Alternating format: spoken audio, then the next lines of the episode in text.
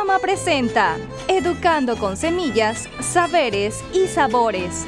Con el apoyo de la Embajada Británica, Lorna John Foundation, Darwoods Coffee y La Huella Café de Panamá, porque queremos mujeres y hombres empoderados en comunidades mejor informadas, con emprendimientos fortalecidos y familias más integradas los problemas, las recomendaciones de la mano de sus protagonistas desde el seno de las comunidades. Porque la educación es primero, yo siembro, riego y cultivo la semilla de la educación. Todos los lunes de 5 y 30 a 6 de la mañana por la 106.9 FM de Radio Chiriquí y su retransmisión todos los jueves de 5 a 5 y 30 de la tarde, educando con semillas, saberes y sabores.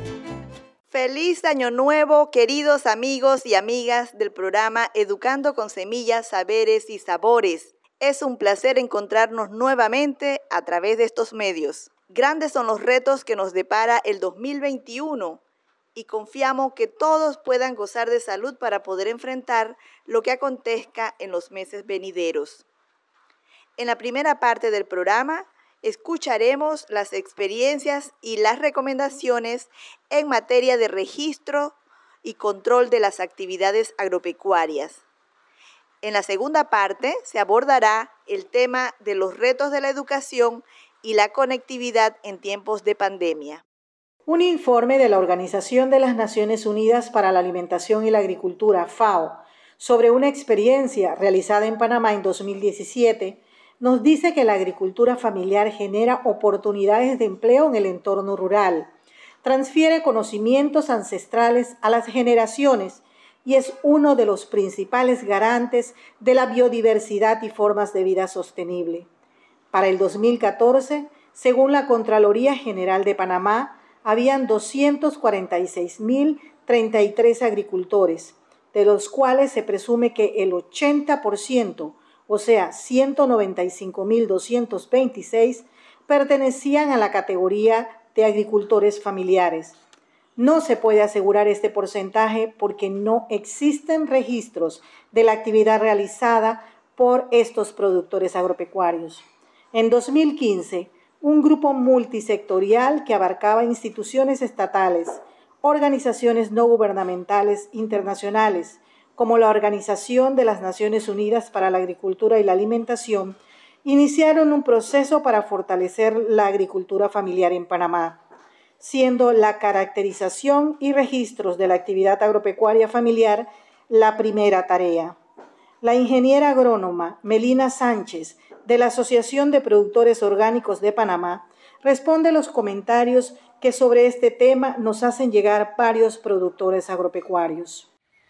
Mi nombre es Dimas Vargas, soy agricultor del grupo Petrus. Sí, este, aquí nosotros los agricultores somos muy, muy difíciles o no, no tenemos en práctica de anotar siempre eh, las cosas. O sea, cuando vamos a abonar eh, las parcelas, no, no abonamos, no anotamos la cantidad de abono o sea, nada, ni jornal ni nada. Este, pero con el transcurso de la vida, pues los golpes que uno se ha llevado, este, poco a poco ha ido aprendiendo mentalmente, porque eso es lo que se utiliza más en el agricultor. Si tuviéramos un registro, pues nos iría mejor, porque sabíamos la cantidad que íbamos a echar cuando la planta lo necesita. Entonces, este, este, gracias a Dios, con la experiencia que yo he tenido, este, muy poco me ha ido, veces me ha ido mal en la producción. Siempre hemos tenido, pues gracias a Dios, una producción buena. ¿Y cómo, y, ustedes, pues, qué idea le dan a, los productores para que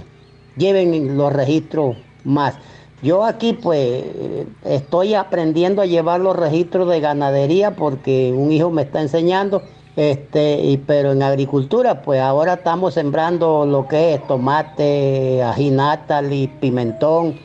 Y queremos incursionar en varios rubros como yampí o toe que también tenemos en la finca para ver qué es lo que necesita, la cantidad de abono, la cantidad de eh, fungicida, insecticida. Bueno, así que, que si nos dan ideas para uno poder llevar mejor eso, pues se lo agradecería. Mi nombre es Melina Sánchez, soy ingeniera agrónoma, También pertenezco a la Asociación Panameña de Agricultura Orgánica y dentro de las actividades de fomento que hacemos en esta actividad orgánica es sensibilizar a los productores para el uso de registros en la finca agropecuaria, ya que esto es una herramienta muy valiosa para que los productores tomen decisiones adecuadas con respecto al manejo de sus fincas. De ahí la importancia del uso de registros en una finca agropecuaria. El uso de los registros nos permite conocer la situación actual de nuestra área de trabajo. A través de ellos también podemos determinar los volúmenes de producción, conocer qué limitantes tenemos y estimar el monto de las inversiones que hacemos dentro de nuestra ah, finca. Eh, mi nombre es Mario Yangüez y quiero pues hablar un poco de lo que es eh, los cultivos de yuca, de, otoe y las inversiones, porque resulta que eh, muchos productores no llevan ese control de, lo que es la siembra, limpieza este, y todo lo que conlleva ese trabajo. Si hubiera alguna extensionista que nos pudiera ayudar con relación a lo que es hacer estos tipos de agendas con más claridad, pues sería, pues sería una de gran importancia. Es importante, como dije, que el productor esté concientizado sobre el uso de los registros como una herramienta para llevar una información de manera planificada y controlada. Sobre esto entonces podrá mejorar aquellas fallas que va teniendo en el manejo de su finca. Hay registros iniciales que debemos tener en la finca, como por ejemplo describir la finca, donde está ubicada, cuál será el área total de la finca, cuál es nuestra área de producción, en qué estado se encuentra, describir qué cultivos tenemos en la finca, si tenemos producción pecuaria también debemos describirla, si tenemos áreas de bosques, que es muy importante siempre dejar en nuestra finca áreas de bosques, eh, incluir un inventario de lo que tenemos en la finca las infraestructuras que tenemos, si contamos con una bodega, qué herramientas y equipos tenemos, qué insumos contamos qué cultivos, si tenemos maquinaria agrícola, todo eso es importante tenerlo anotado. Existen otros registros que realmente eh, son los que usamos a diario o semanalmente, de acuerdo al tipo de producción que tenemos en la finca. Aquí, en este caso, por ejemplo, podemos anotar el uso de la mano de obra, el uso de los insumos que utilizamos, los fertilizantes, los pesticidas. En este caso, como promovemos agricultura orgánica, estamos hablando de productos fitosanitarios, pero de origen botánico o biológico, aquellos que no causen deterioro al ambiente ni causen daño al ser humano.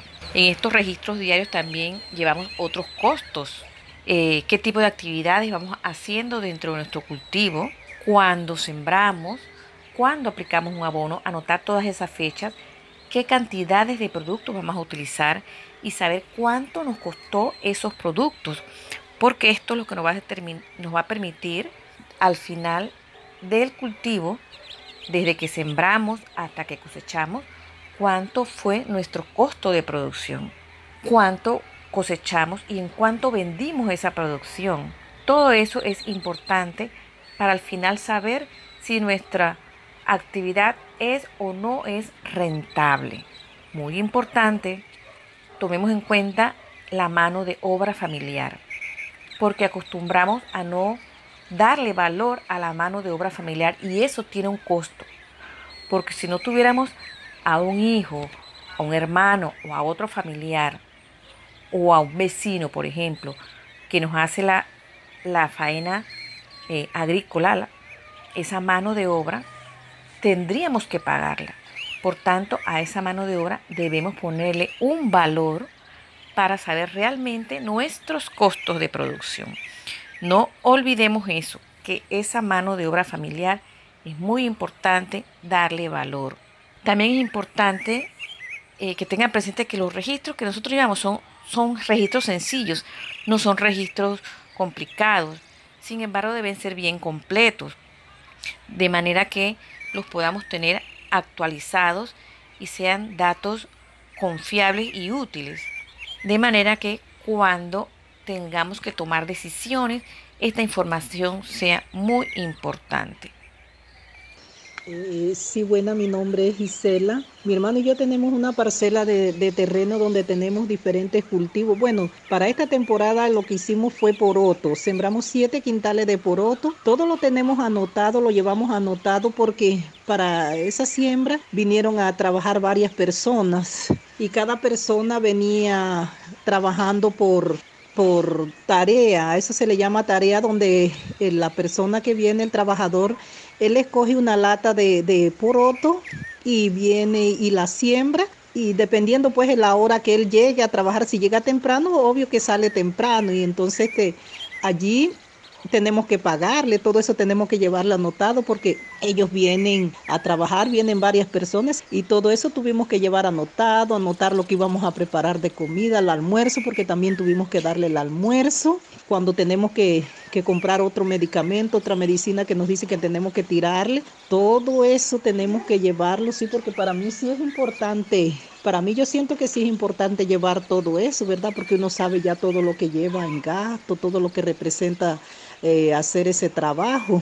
Pero yo hallo que sí es necesario, ¿verdad? Desde uno a llevar anotado todo. Hola María Gisela, la felicito. Excelente lo que ustedes están haciendo en registrar todas las actividades que van haciendo en sus parcelas. La cantidad de poroto que sembraron, el maíz que sembraron, anotar la fecha en que hicieron esa actividad, anotar el número de personas que trabajaron por tareas, cuánto le pagaron a esas personas. Esto es muy importante, llevarlo registrado, tal cual lo están haciendo, porque al final del cultivo ustedes podrán determinar si su actividad fue rentable o no fue rentable. Una sugerencia en cuanto al uso del término medicina, como mencioné anteriormente, promovemos la actividad de la agricultura orgánica. No es recomendable utilizar este término. ¿Por qué razón? Porque estos productos son agroquímicos, son agrotóxicos, son productos que van a matar insectos, van a eliminar malas hierbas, van a eliminar los hongos que causan enfermedades en nuestras plantas, van a eliminar eh, moluscos, por ejemplo, que también tenemos problemas con ellos. O sea, son productos para matar, por tanto, no son medicinas. Entonces, no recomendamos el uso del término medicina cuando nos referimos a estos productos de síntesis química que lo que hacen es eh, matar también parte de estos organismos que forman parte de los agroecosistemas. Así que es una sugerencia, pues usar mejor el término fitosanitario u otro parecido. También es importante lo que usted dice y me parece excelente que lleven un registro de los productos que utilizan para el manejo de sus animales, en este caso vacas. Eso es excelente. Creo que por lo que usted me cuenta, tiene una finca bastante integrada, porque algunos insumos que se van a generar producto de la actividad pecuaria, por ejemplo, el excremento, con estos podemos hacer abonos orgánicos que nos van a servir para nuestras plantaciones. Así que los felicito nuevamente y ojalá puedan transmitir este mensaje a otros productores para que tomen conciencia de la importancia de llevar registros en las fincas agropecuarias. El frijol en sus variedades chiricano, rosado, primavera, entre otros, están en temporada de producción en el mes de diciembre en las regiones de tierras secas y en el mes de enero en las regiones más lluviosas. El frijol guandú, dependiendo de la variedad y el aporte hídrico recibido, inició producción en octubre y su tiempo de cosecha se extenderá hasta el mes de abril. En estos momentos de dificultades por la pandemia del COVID-19, los agricultores familiares han mostrado su liderazgo contribuyendo a la seguridad alimentaria y nutricional, produciendo alimentos frescos y de calidad. Los productores han desarrollado una mayor resiliencia, buscando alternativas para comercializar sus productos. morena,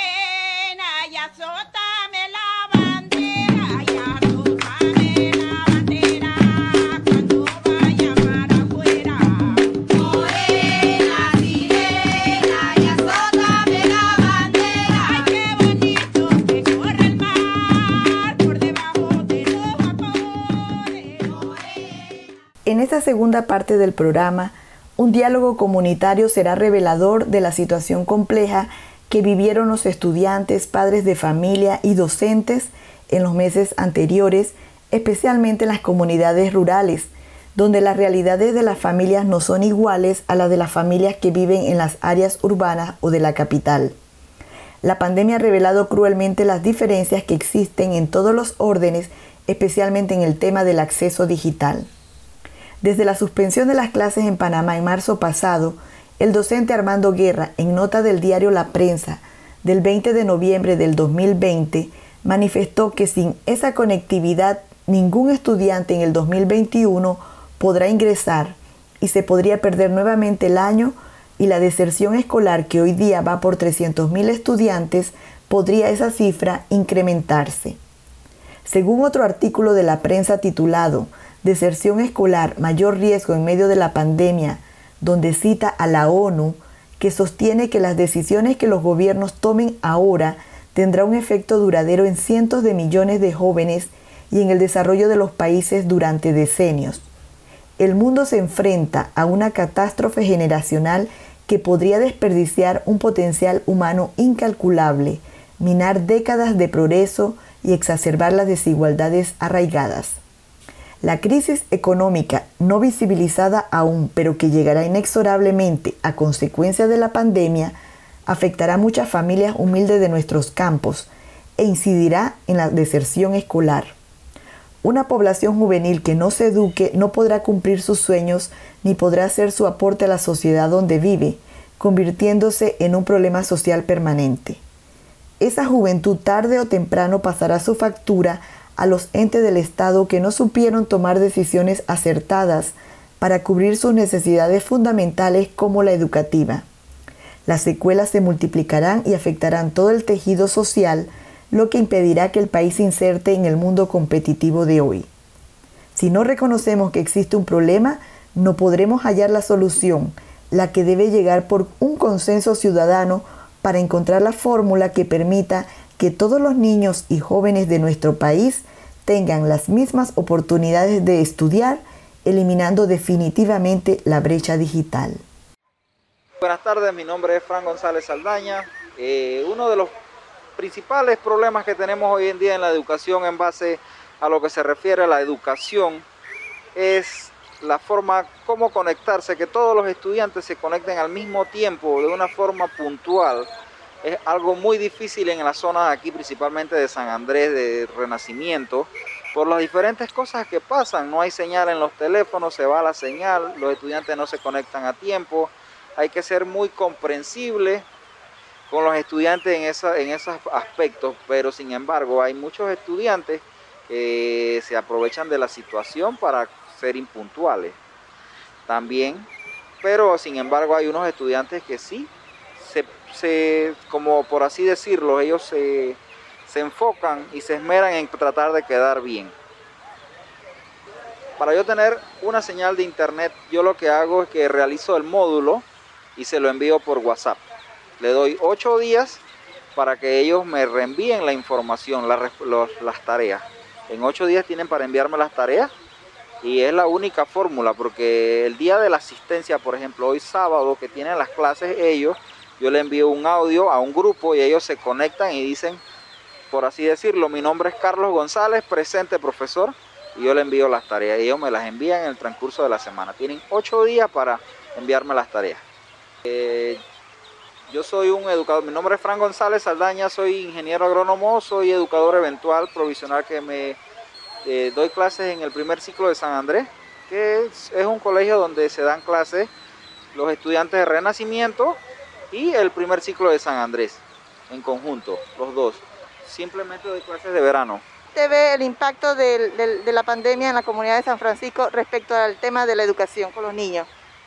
Eso es, es algo bien que para mí yo considero que ha sido un paso bien deprimente, porque los estudiantes eh, en el día de mañana no van a tener la facilidad de expresarse o de abrirse de una forma muy diferente de compartir, que eso ha sido bien limitante para unos, pero sin embargo para otros ha sido una etapa para adaptarse y poder superar los problemas de la vida.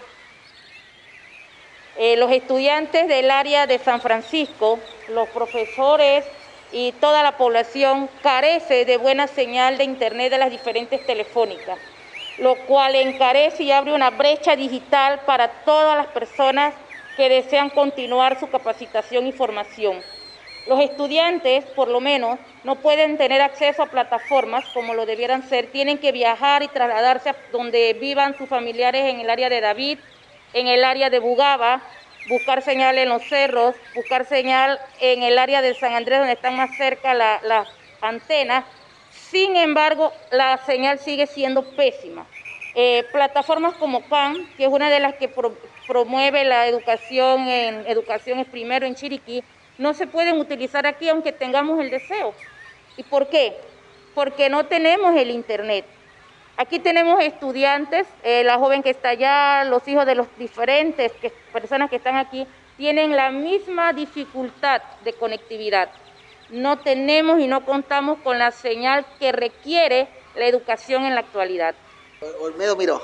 Bueno, eh, sí, yo también soy, eh, pertenezco al Club Rotario de Chiriquí y tuvimos una experiencia con, el, Centro de Menores Arturo Miró que está en, en, Potrerillos, que está alejado de, también de señal de internet y, tampoco tiene cable que, que llega allá.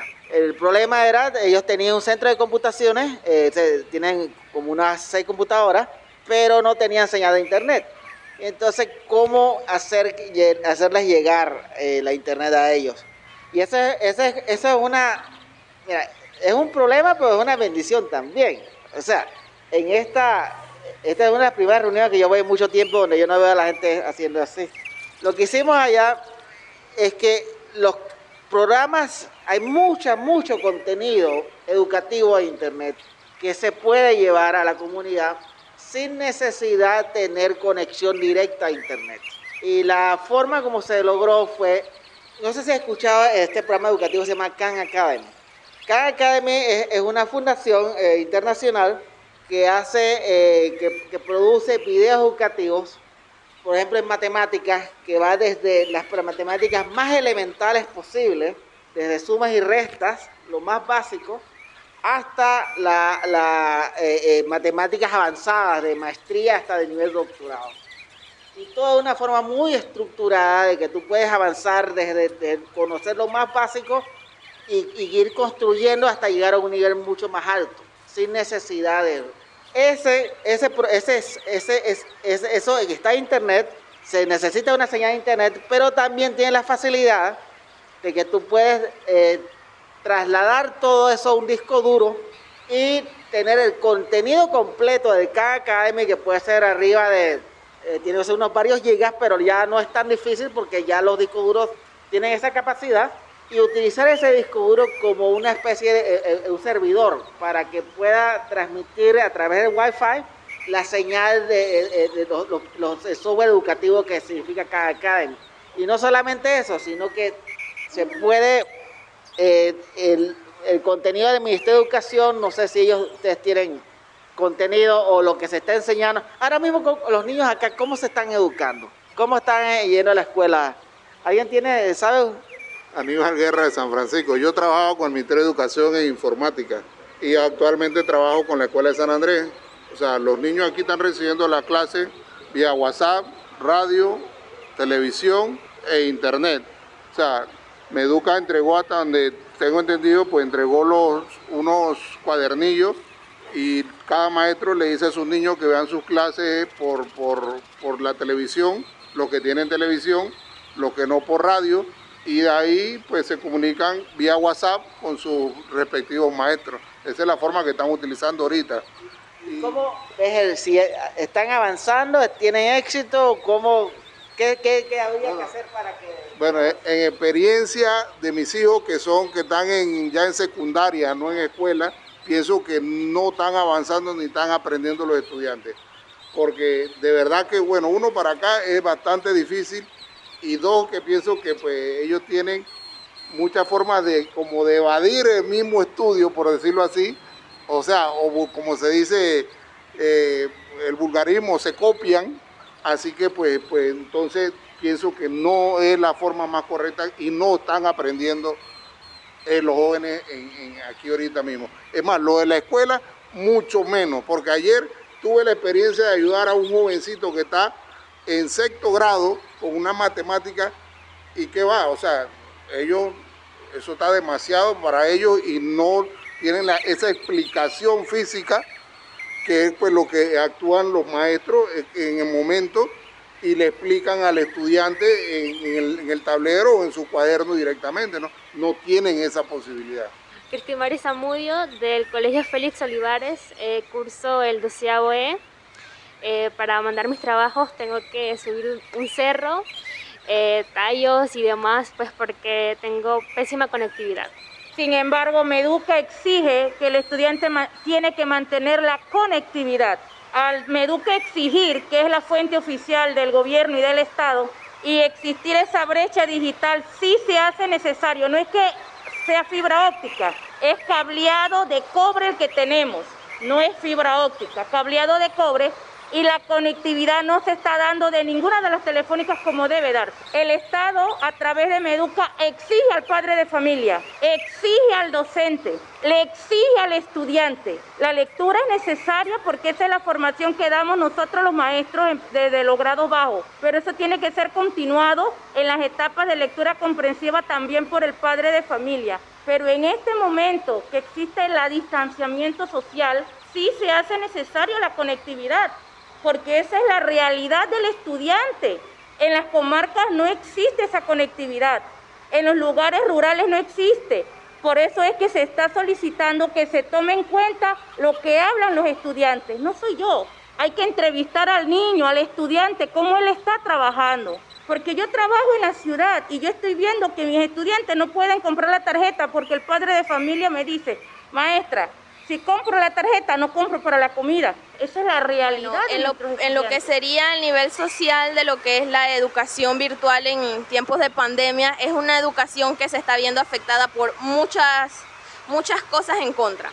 Empezando, la calidad del Internet es pésima y muchas personas porque la señal está mal y no tienen a dónde dirigirse, prefieren salirse de dar sus clases. Otra cuestión es cuando, por ejemplo, en universidades o hasta en colegios que son niñas y son mamás a la vez, tienen que cargar con el peso de saber que no tienen el dinero debido a la pandemia para cumplir con sus necesidades básicas en su hogar, lo que es salud, alimento y eh, para lo que serían sus hijos. Otra cosa es comprar la tarjeta para el internet, porque eso es un gasto que ahorita está siendo eh, muy, muy profundo. Otra cuestión es lo que sería el, el acoplamiento de esta nueva técnica de los horarios, porque muchas veces nosotros como estudiantes tenemos que acomodarnos al horario que tienen los profesores. En mi caso, yo me tengo que acomodar al horario que muchas veces los profesores tienen. Entonces, digamos que sea un horario que ellas tienen que dar, que tienen que atender otras cosas de asuntos personales y ya se están viendo afectadas por eso. ¿no? O sea, prefieren salirse por el estrés que está, está produciendo esta pandemia. Entonces, muchas personas están siendo afectadas por eso los niños, las niñas que están en las escuelas porque no tienen acceso a internet, no tienen un celular con que tenga acceso a un internet o simplemente los papás prefieren sacarlas porque no entienden lo que es el internet, entonces prefieren sacarlos de esto y están siendo severamente afectados porque siendo sinceros, la calidad de educación en este tiempo de pandemia ha disminuido.